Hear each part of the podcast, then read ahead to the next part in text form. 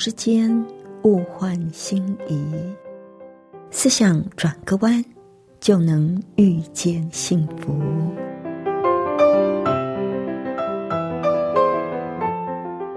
这里是希望之声，我是唐瑶，邀请您和我一起在今天遇见幸福。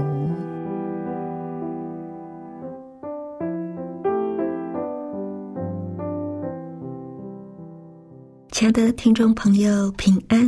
欢迎您再次的和我们一起遇见幸福。我是唐瑶，今天要跟朋友您分享的故事很特别哦。讲到有一个人，每一次去买香草冰淇淋，车子就会发不动；但是买其他的口味，就会完全没事。如果是您，您会怎么样解释这么奇怪的事呢？难道是他的汽车对香草会过敏吗？待会儿再为您揭开谜底哦。那在节目的一开始，我们先来欣赏一首好听的诗歌。你认识我。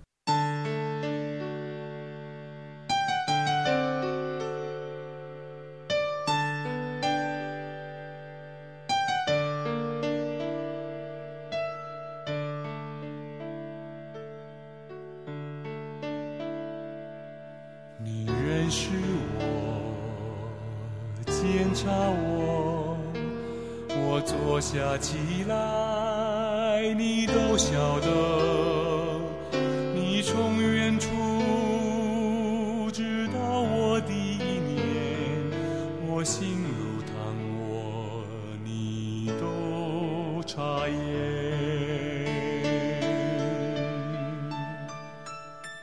你创造我，伏笔我，我在幕府。就看顾，你从几处看见我的心底，我一生。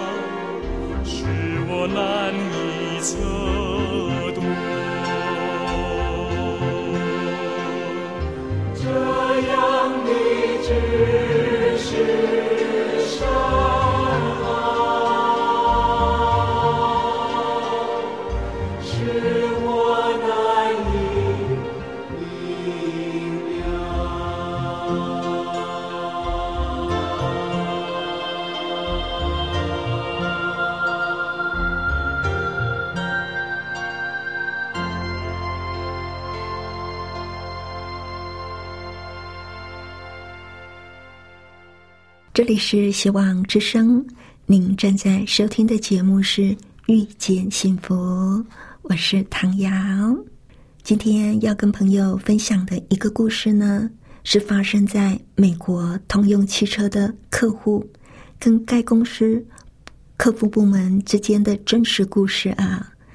有一天，美国通用汽车公司的庞蒂亚克部门收到了一封客户的抱怨信，上面是这样写的：信上说，这是我为同一件事情第二次写信给你们，我不怪你们没有回信给我，因为我也知道大家会认为我疯了，但是这的确是一个事实。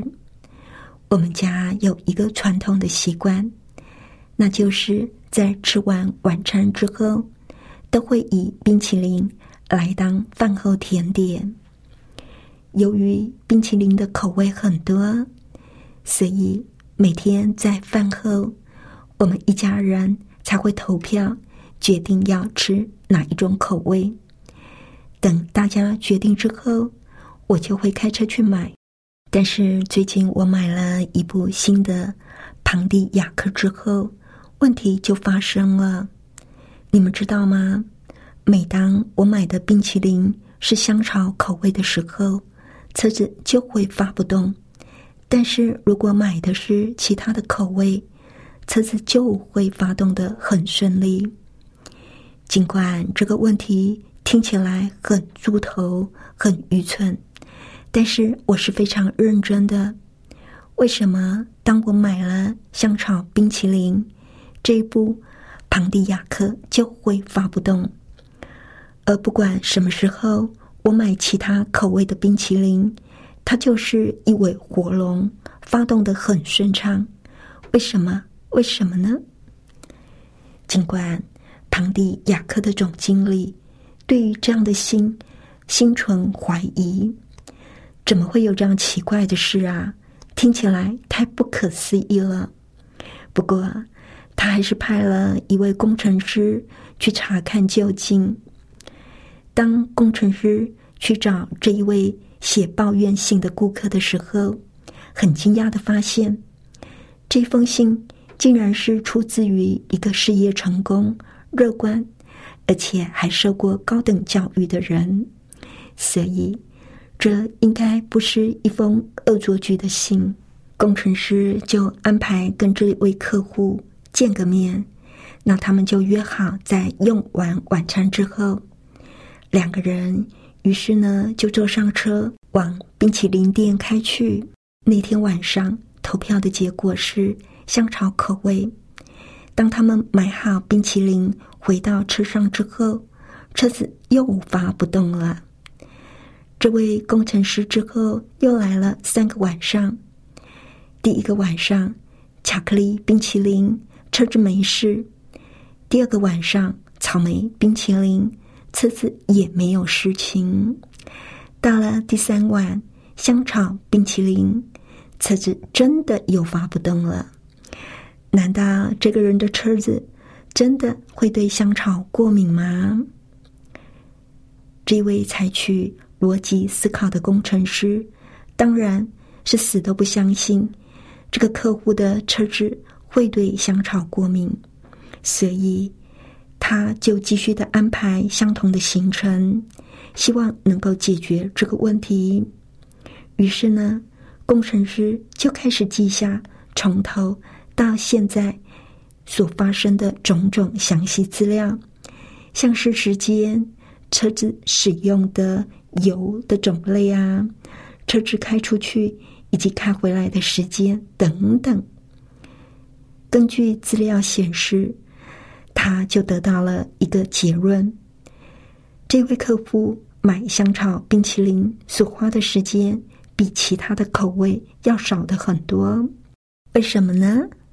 原因啊，就出在这一家冰淇淋店的内部设置的问题。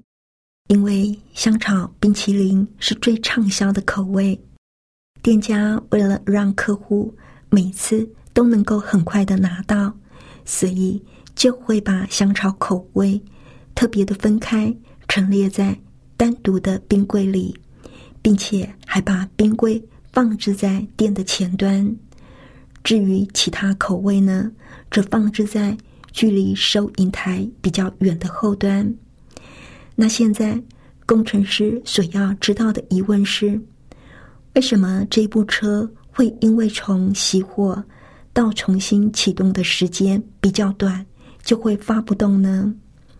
原因绝对不会是香草冰淇淋的关系。工程师在心里马上就浮现出了答案，他觉得应该是蒸汽锁的问题，因为。当这个客户买其他口味的时候，由于时间比较久，引擎有足够的时间散热，重新发动就没有太大的问题。可是啊，当他买香草口味的时候，由于花的时间比较短，引擎太热，以至于还没有办法让蒸汽所有足够的散热时间，所以。车子才会发不动啊！有时候，即使是有些的问题看起来真的是很疯狂，但是它是真的存在的。如果我们每次在看待任何问题的时候，都能够秉持着冷静的思考，去寻找解决的方法，这些问题就会变得比较简单。也就不会是那么的复杂，或者是觉得疯狂了。当你碰到问题的时候，或者是当别人告诉你他问题的时候，我们不要直接就反应说那是不可能的，而没有投入一些真诚的努力。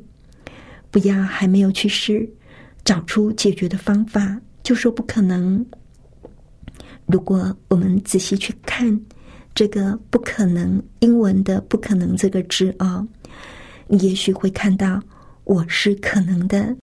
因为如果我们把英文的“不可能 ”（impossible） 把它拆解，就可以变成 “I am possible”，就变成了我是可能的。而这个可能跟不可能之间的差别，关键就在于。我们看待一件事情的态度跟理解力，从不可能变成可能的关键，就在于我们怎么样去看待那件事，我们怎么样去理解那件事。如果说我们一开始就认定那是不可能找到法子的，那么我们当然连试都不可能去试了，对不对？碰到问题的时候。最好的想法是，我来想想办法。所有的问题一定都有解决的方法，千万不要只是一昧的告诉自己那是不可能的。像在故事里，汽车商一开始接到客户写来这么奇怪的信，可能就想是恶作剧吧，所以也没有回应。但是顾客锲而不舍。因为他的问题并没有获得解决啊！这一次，总经理尽管心存怀疑，还是得做处理。当工程师见了这一位顾客，就知道这绝对不是什么无聊的人开的无聊玩笑，而是确有其事。他就仔细的观察，做记录，把差别的地方找出来。原来。买香草冰淇淋的时间比其他口味要少很多，找到这个差异，就可以做出正确的判断了。很简单，是不是？但问题是，我们在碰到问题的时候，我们真的会去找出问题的真正原因，还是穿着附会的做另类解读呢？我们都知道，汽车当然是不会过敏的，但是我相信，还是有人会在问题的原因没有找出来之前做这样的解读。我曾经听过一个很离奇的新闻，在很多年前，大陆广西壮族自治区里的城西市有一栋五层楼的房屋，十年来。屋子里时常传出怪声音，所以附近的邻居都称这栋房屋为鬼屋。而连续四任的屋主都被这半夜传来的怪声音吓得亏本卖房子。但是这栋房子的现任屋主却不信邪，动手抓鬼之后，才发现这些所谓的鬼声都是来自。化粪池里的十条大鲶鱼。由于这一栋房子的前四任屋主半夜都会听到哗啦哗啦的怪声，十多年来几度低价变卖，房价从二十五万人民币狂跌到五万元。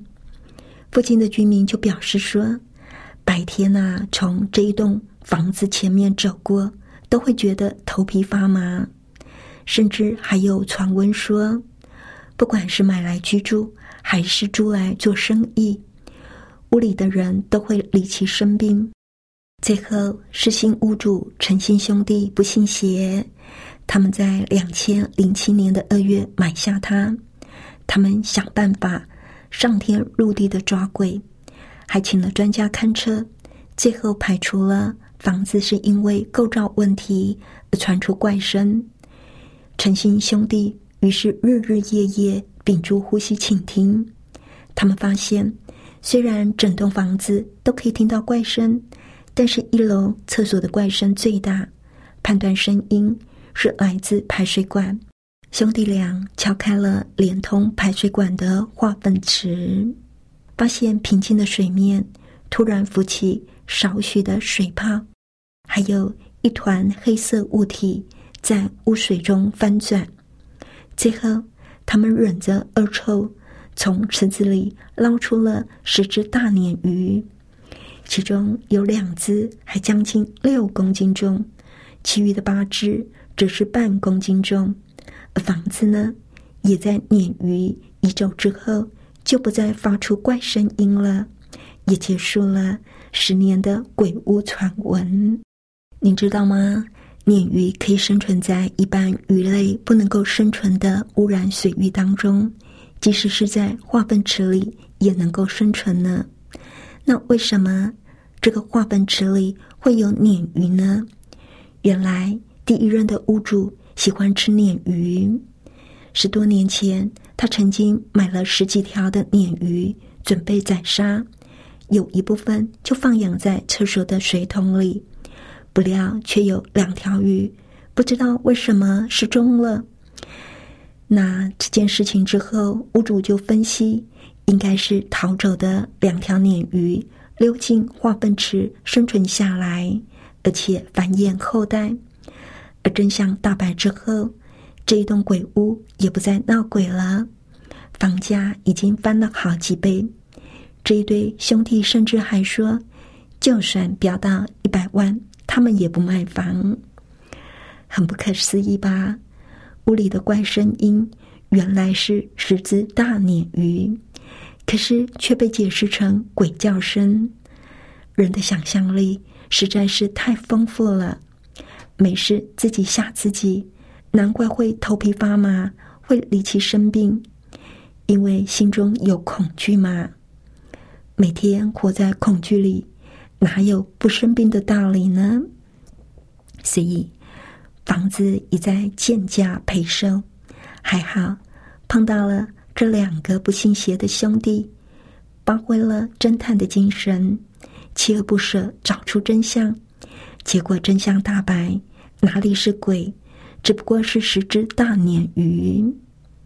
很多的迷信其实是没有真正的去理解事情，只有看到现象，就用自己的想法去解释、去推测，听起来有道理，可是不一定是事实。屋里有怪声，只是一个现象。对于现象，可以有很多的揣测，可是真相只有一个。这就需要我们有一种不人云亦云、不迷信、不在还没有深入探讨、研究、找出真相之前就妄下断语。亲爱的朋友，在圣经上说，所有的灵，我们都要去分辨。不可以都信啊！所以啦，有很多迷信的说法啦，或者是江湖术士告诉你的一些偏方，我们千万不要就这样轻易的相信哦。在信仰上，我们也不要人云亦云，人家说什么我们就信。麦道伟他曾经是一个反对基督教的人，为了推翻基督教，他奔走世界各地。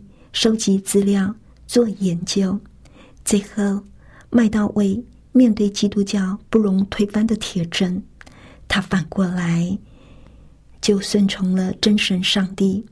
他也写了一本非常棒的书，叫做《铁证待判》，里面写的是他对圣经真实性的研究。